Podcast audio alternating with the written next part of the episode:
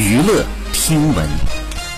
关注娱乐资讯。六月八号，根据台湾媒体报道，周杰伦潮牌服饰在台湾地区的员工爆料，公司呢不仅防疫措施不当，上班未分流，还要求员工周六和法定节假日也上班，引发了热议。